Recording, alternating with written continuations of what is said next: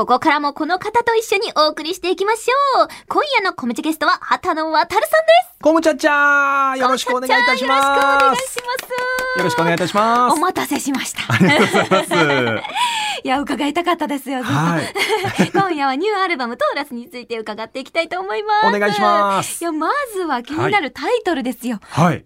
トーラスって。トーラス。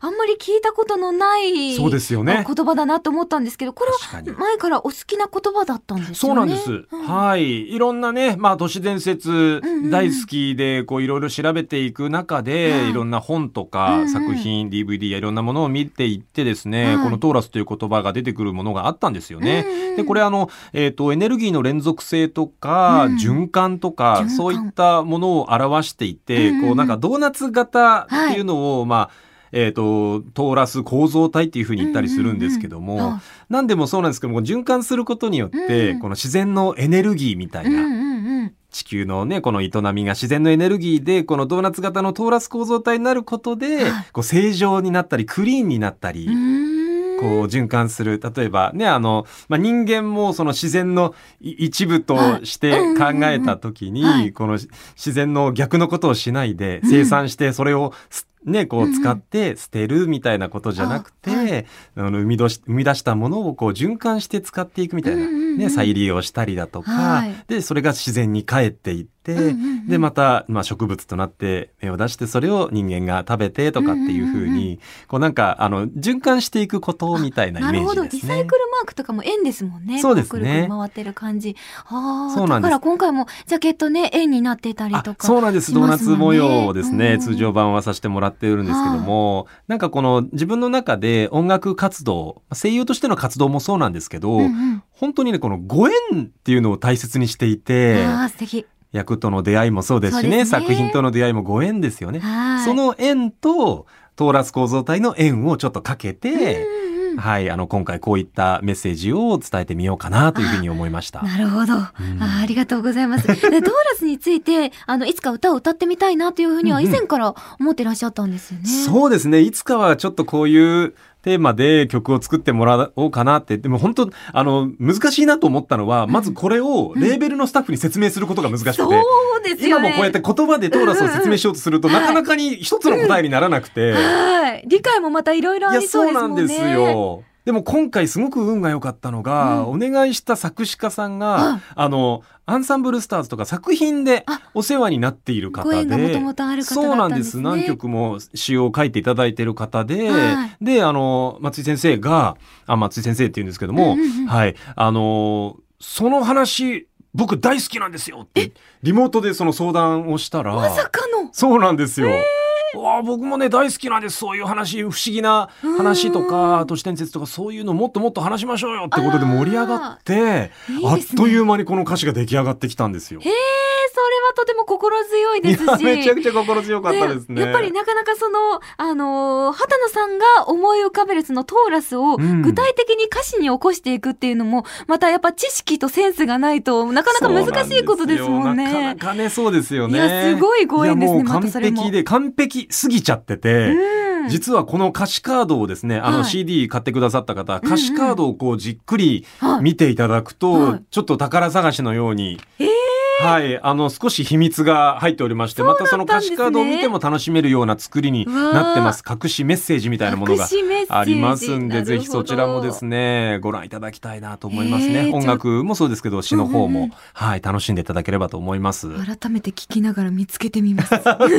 ぜひぜひちょっと眺めていただければね、はいきっと見つかると思いますんあで。じゃあやっぱりその長年こういつか歌ってみたいなと思っていたトーラス実際に仕上がったその楽曲はもう想像以上のものだったってことですよそうね。すごくこうなんかスペーシーというかね、ちょっと宇宙を感じるような、うん。うんうん。はい。それがなんかこう、キラキラする、こう、なん、なんですかね、音楽のメロディーだけじゃなくて、そのアレンジのサウンド全体にはい、こう、細かいところまで、で、この、コーラスが多いんですよ、この曲は。あそうですねええあの、英語のコーラスの部分、まあもう全部自分で歌わせていただいてるんですけど、うんそこもですね、少しこう、なんか、機械的な加工がされていて、うんちょっとこう、未来感を。響きが不思議な感じですもんね。そうなんですよ。それもだから完成した時はすごく嬉しかったですね。あのスペーシーというと、ん MV の方もちょっとそんな感じのイメージがありますもんね。はい。でもこう運転してらっしゃる姿とかもあって、3タイプの 畑野さんが見れるっていう。そうなんです。あの MV 始まってすぐ車に乗り込むときは、はいなんか猫背になったね、ちょっと、このなんか姿勢の悪い青年が出てくるんですけど。メガネをかけた。そうなんですよ。うんあれはもうだから、あある意味この自分、自分をなんかそのイメージしてキャラ作りをしたんですけど、その考古学が大好きな青年っていうのが、そのうんうん。考古学を調べていくと、その大昔の人類が作った建造物とかに、はい。トーラスのマークが描かれていて、うんうんうん。で、この星たちやん。その空にその秘密があるっていうことに気づくみたいなストーリーになってて、これね、実は、あの、いくつか世界のその大昔にできた遺産の中に、はい。お花の模様がこう描かれてる。幾何学模様、うんうん。お花の形をした模様が描かれあの刻まれていて、うんうん。長年研究者の中でこれは何だろうって調べていった中で最近、はい。それを立体で表現したら、え。あこれトーラス構造体のことなんじゃないかっていうところまでえ。研究が進んでるんですあよ。最近なんですリアル。に。そうなんですって。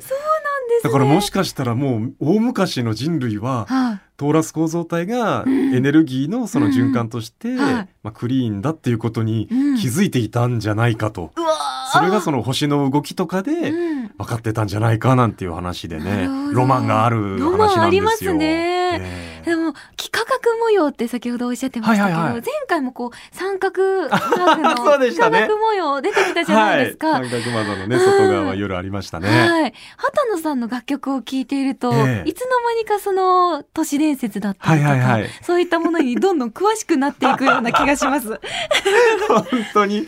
いや、これがね、好きなものを好きって言っていると、ん仲間がね、集まってくるんですけど、いいことですよね。本当に嬉しいことに、うんうんあの、ノーマン・イズ・アイランドって今ながら、はい。うんこの楽曲のこの斉藤相馬くんがうんね、はい。作詞をしてくれたんですけど作詞ですよも、その、相馬もめちゃくちゃ詳しいんですよ。そうなんですね。そういう不思議なこととあか。、じゃあその経緯でこう歌詞をお願いされたんですか？もうまさにそれで、もうこのテーマでドーラス、そしてうん。相馬が作ってくれた曲は愛が大きなテーマになってて、で、今回ちょっとこうしっとりとしたバラードを歌ってみたいなって、これ誰にお願いしようかってなった時に、はい。ああ、これ相馬書いてくれないかなっていうので、そしたらもう本当にありがたいことに、はあの、作ってくれてね、すごい速さで書いてくれて。そうだったんですねさんって。言って、うわじゅ 10, 周年おめでとうございますみたいな。嬉しいと思って。相愛が馬みたいな。いろんな相馬の愛がこの詩の中にうん詰まってね、詰まってるなと思いますし、うん本当に素敵な文章。確かにすごい温かいなと思ったんですけれねえ温かみども、のある。どんなお話しされたんですか？実際にその歌詞作ってもらうそうなんですよ。際には僕だからじ、もう本当にじっくり相馬と話したいなと思ったら、はい。相馬に説明する前に相馬がもう作り上げてきてて、え？そうなんですよ。びっくりしちゃいました。言わずとも通じていたってことてですか？て。畑野さんこれ好きですよね。うん好き好き好き。って、あの、大好きなんで知ってんの？みたいな。中のこの歌詞の中に、うん。ガイアとか、僕がもう大好きなワードとかが入れてあるんですよ。最初っからもう感動して涙出そうになりましたよ。ですよねいや、嬉しかったですね。じゃあ普段からもうそういった会話はしょっちゅうされてるんですねあそうですね。うんそれこそアイドリッシュセブンとかね、あのアニメとかでもね、ご一緒してますから、うんうんうん休憩中とかにね、最近のちょっとトレンドの都市伝説ってこんなのあるよねとかってそんな話して盛り上がったりしてますね。はい、いいですね。いや、だからお二人の仲があってこその今回の歌詞ですもんね。ねありがたいです、本当に。さあ、そして、はい TM ネットワーク、おゲットワイルド、こちらのねカバーの曲も入っておりますけれども、はえーまあ、こちらは以前もライブで披露されたんですもんね。そうなんですよ。うんうんあの、今年の3月にやらせていただいたカラーズというライブで、はいあの、ありがたいことにカバーさせていただきまして。いや、すごい。でも、すごく曲と相性、お声の相性がいいですよあ、ね。本当ですか、はいありがとうございます。もうあのレコーディングの時もそうなんですけど、ライブのリハーサルでも、はい。自分の曲よりも生き生きと歌ってませんかって、すごいプロデューサーさんに突っ込まれて、すごいお声からこうね、曲にこう、なんでしょう、本当に心からこうノリノリで歌ってらっしゃる感じとか、す。ごく伝わってきたんですけれども、普段からカラオケとかで歌われたりとかはそうなんです。まさに子供の時から歌ってたんですこれは。カラオケといえばゲットワイルド好きだったので盛り上がりますもんねもうこのイントロがねかかって、うんもう本当に偶然ですけどまたなんかシティーハンターのね、いや映画の。告知が出ましたよね。はい。ええー、と思って。もうきっとどの世代でも知ってる曲ですね、もうイントロからはってね、はいなりますし。めちゃくちゃテンション上がりますそうでね。すね。うん歌う時になんか気をつけたこととかってありますか？そうですね。今回この「ゲットワイルドをこの制作ねカバーさせていただくにあたり、はい。もうあのアレンジャーにしんのすけさんという方がいるんですけど、これはあはいの、えっ、とアイドリッシュセブンのトリガーの楽曲もたくさん作ってらっしゃって、はい。そのいろんなキャラソンとかでもお世話になってるんですけども、うん。しんのすけさん自身がその TM ネットワークさん本当に大好きで、ああそうなんですね。はい、宇都宮さんのライブとかにゲストで、あの TM のねボーカルの宇都宮さんの今のライブにゲストで呼ばれてシンセサイザー弾くとか、もう本当に交流もあある方なんですよ。すね。本当にすごいクオリティでカバーを作ってくださったんで、やっぱりちゃんんともうレコーディングはだから自分との戦いというか、自分の好きと勝負してるみたいな感じそなんですよ。あ。る意味こうちょっとプレッシャーもありつつそうなんですよハードルもやっぱり高いので。はいでもあのせっかくなので全てのコーラスから何から全部自分で入れたいんですっていう話をしたらしんのすけさんが、ううんあのじゃあ本来はシンセサイザーでその弾くところなんだけど畑野くんの声で入れてみるっていうことで、えーサビのところでファルセットでフーフーフーってやってるのは、あれはあの自分の声でやらせてもらったっていうので嬉しかったですね。ああそういったディスカッションの中で生まれたものだったそうなんですよ。ねはい。えーったんだもう一回よく聞いてみようそこも いや本当になんか好き好きの集合体になってますね。ですよね今お話はい伺いながらすごい皆さんのその好きな思いが固まって、ええよりそれがこう伝わってくるからこそ楽曲からなんかその愛みたいなものもすごく伝わってきますし嬉しいです。より興味もとっても湧きます。嬉しい。うんぜひね、あの、原曲にね、まだあの、うんこれね、本当嬉しかったのが、はいあの、買ってくださった方が、家でこれを聞いていたら、はい。お母さんが、あゲットワイルドじゃんって乗ってきてくれたってあいう。世代をやっぱり超えて。世代を超えて、その親子うんで、その会話の一つうんうんこう種になりましたっていうのは、あーいいですね。ええもう僕息するようにエゴさしてるんでみんなのそういうつぶやき見ちゃうんですけど 嬉しいと思って。エゴサといえばね、エゴサというワードが入っている楽曲も収録されておりましたけれども。そうですね。ふわりふわりという楽曲もね。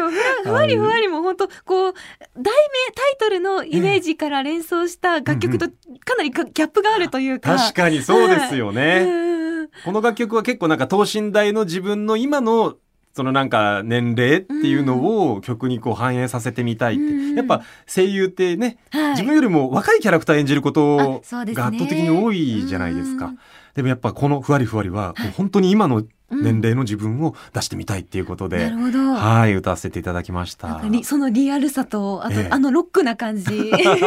ありがとうございます。めちゃくちゃこう響きました。ねさあそしてはい、うん。えっ、とビビットジャンクション、はい。こちらは、うん。えーあアルバムバージョンとなっておりまして改めてねボーカルもレコーディングされたんですよそうなんでね。すよ。これあの、えっ、と、去年もそうです。今年も、今年も、えっ、と、ライブでやらせてもらったんですが、アコースティックバージョンをライブで披露させていただいたんですよ。はいえそれが結構見てくださった方の印象に残ったみたいで、うんうんアコースティックいいですねっていうのお声を、まあこれもえ、タイマのエゴサの結果ですね。ああ、そうなんだってことで。い、や素晴らしい。これはそうないんかちょっと。う意見が届くっていうことですもんね。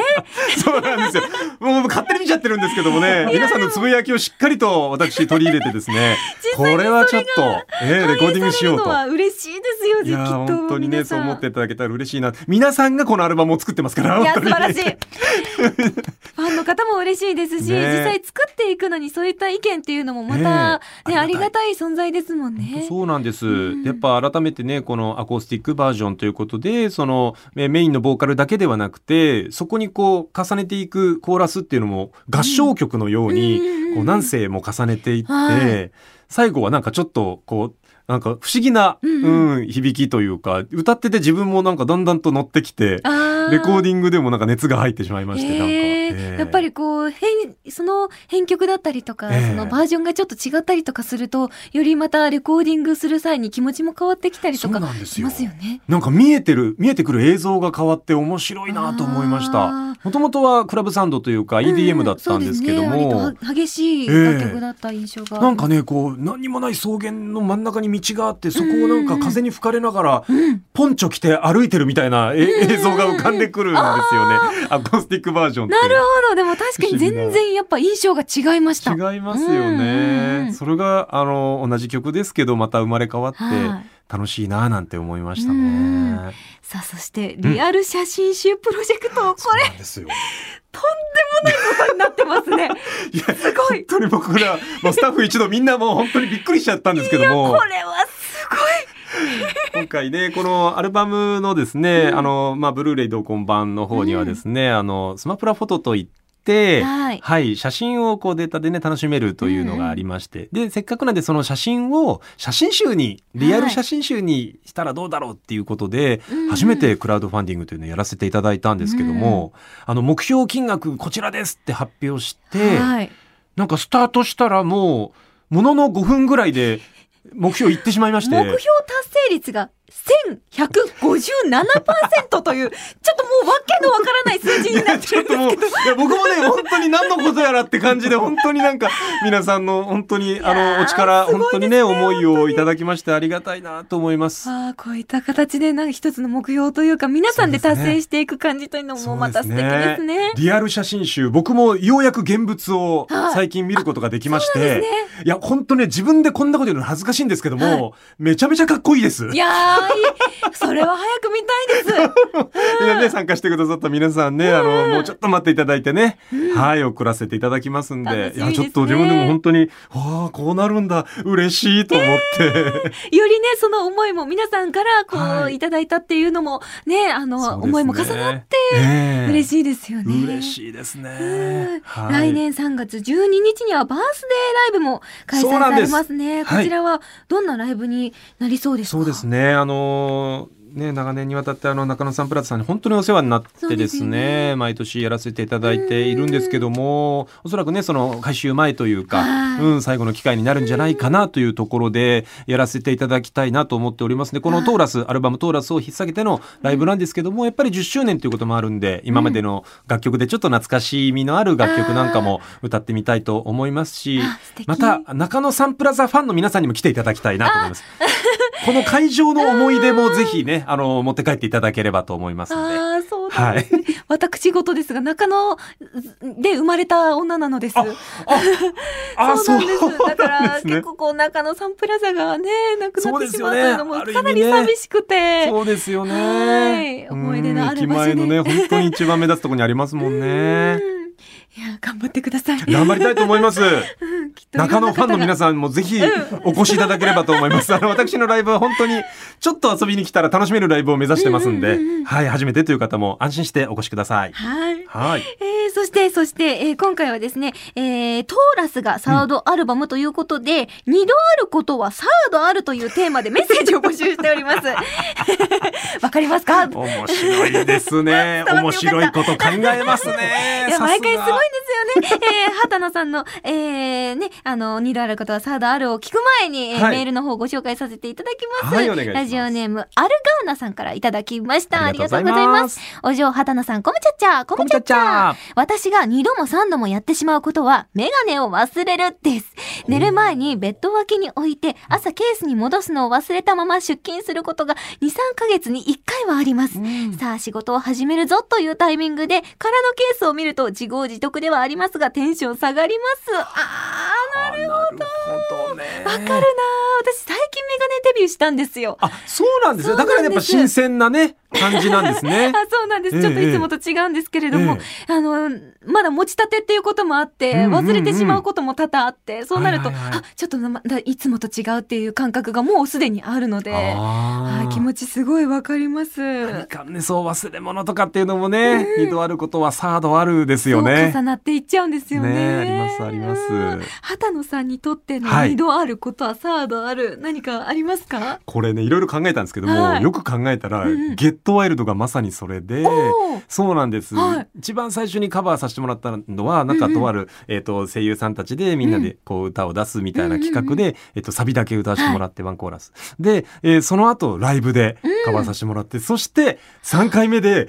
フルサイズでしかも自分用にアレンジをしていただいて CD に収録できたということがまさにサードあったことですね。ね嬉しいなと思います。より思い入れ深い曲になりますね。そうですね。はい、すごく嬉しいなと思いますし、またアルバム自体がすごくね、うんうん、自分の中でもあの大切なものになりましたね。はい、ありがとうございます。はい、えー、ではニューアルバムは畑野渡さんにとってどんな作品になりましたでしょうか？はい、いや本当に今の自分を詰め込みましたし、えっ、ー、と一枚目がダブルというですね、うん、あの自己紹介的なアルバムだった。はい、で、えっ、ー、とセカンドがえっ、ー、とフューチャリスティックっていう未来の自分だった。うんうん、今回はそれを過去と未来をつなぐ今の僕を詰め込んでみました。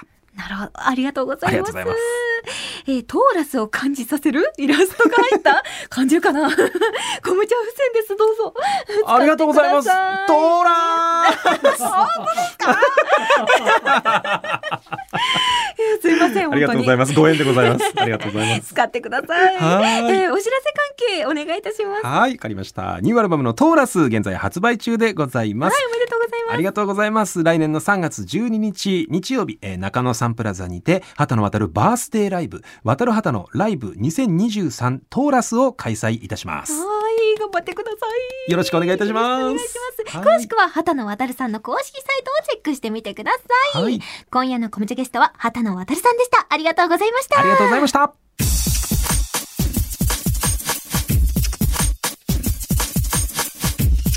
コムチャットカウントダウン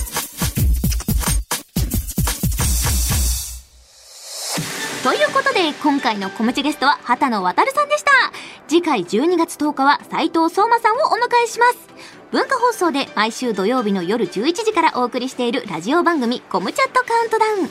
ラジオは FM916 もしくは AM1134 スマホやパソコンの方はラジオ番組を聴けるアプリラジコで聞けますよ。ぜひチェックしてください。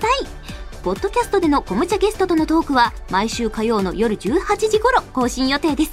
次回もお楽しみに。お相手は白石遥でした。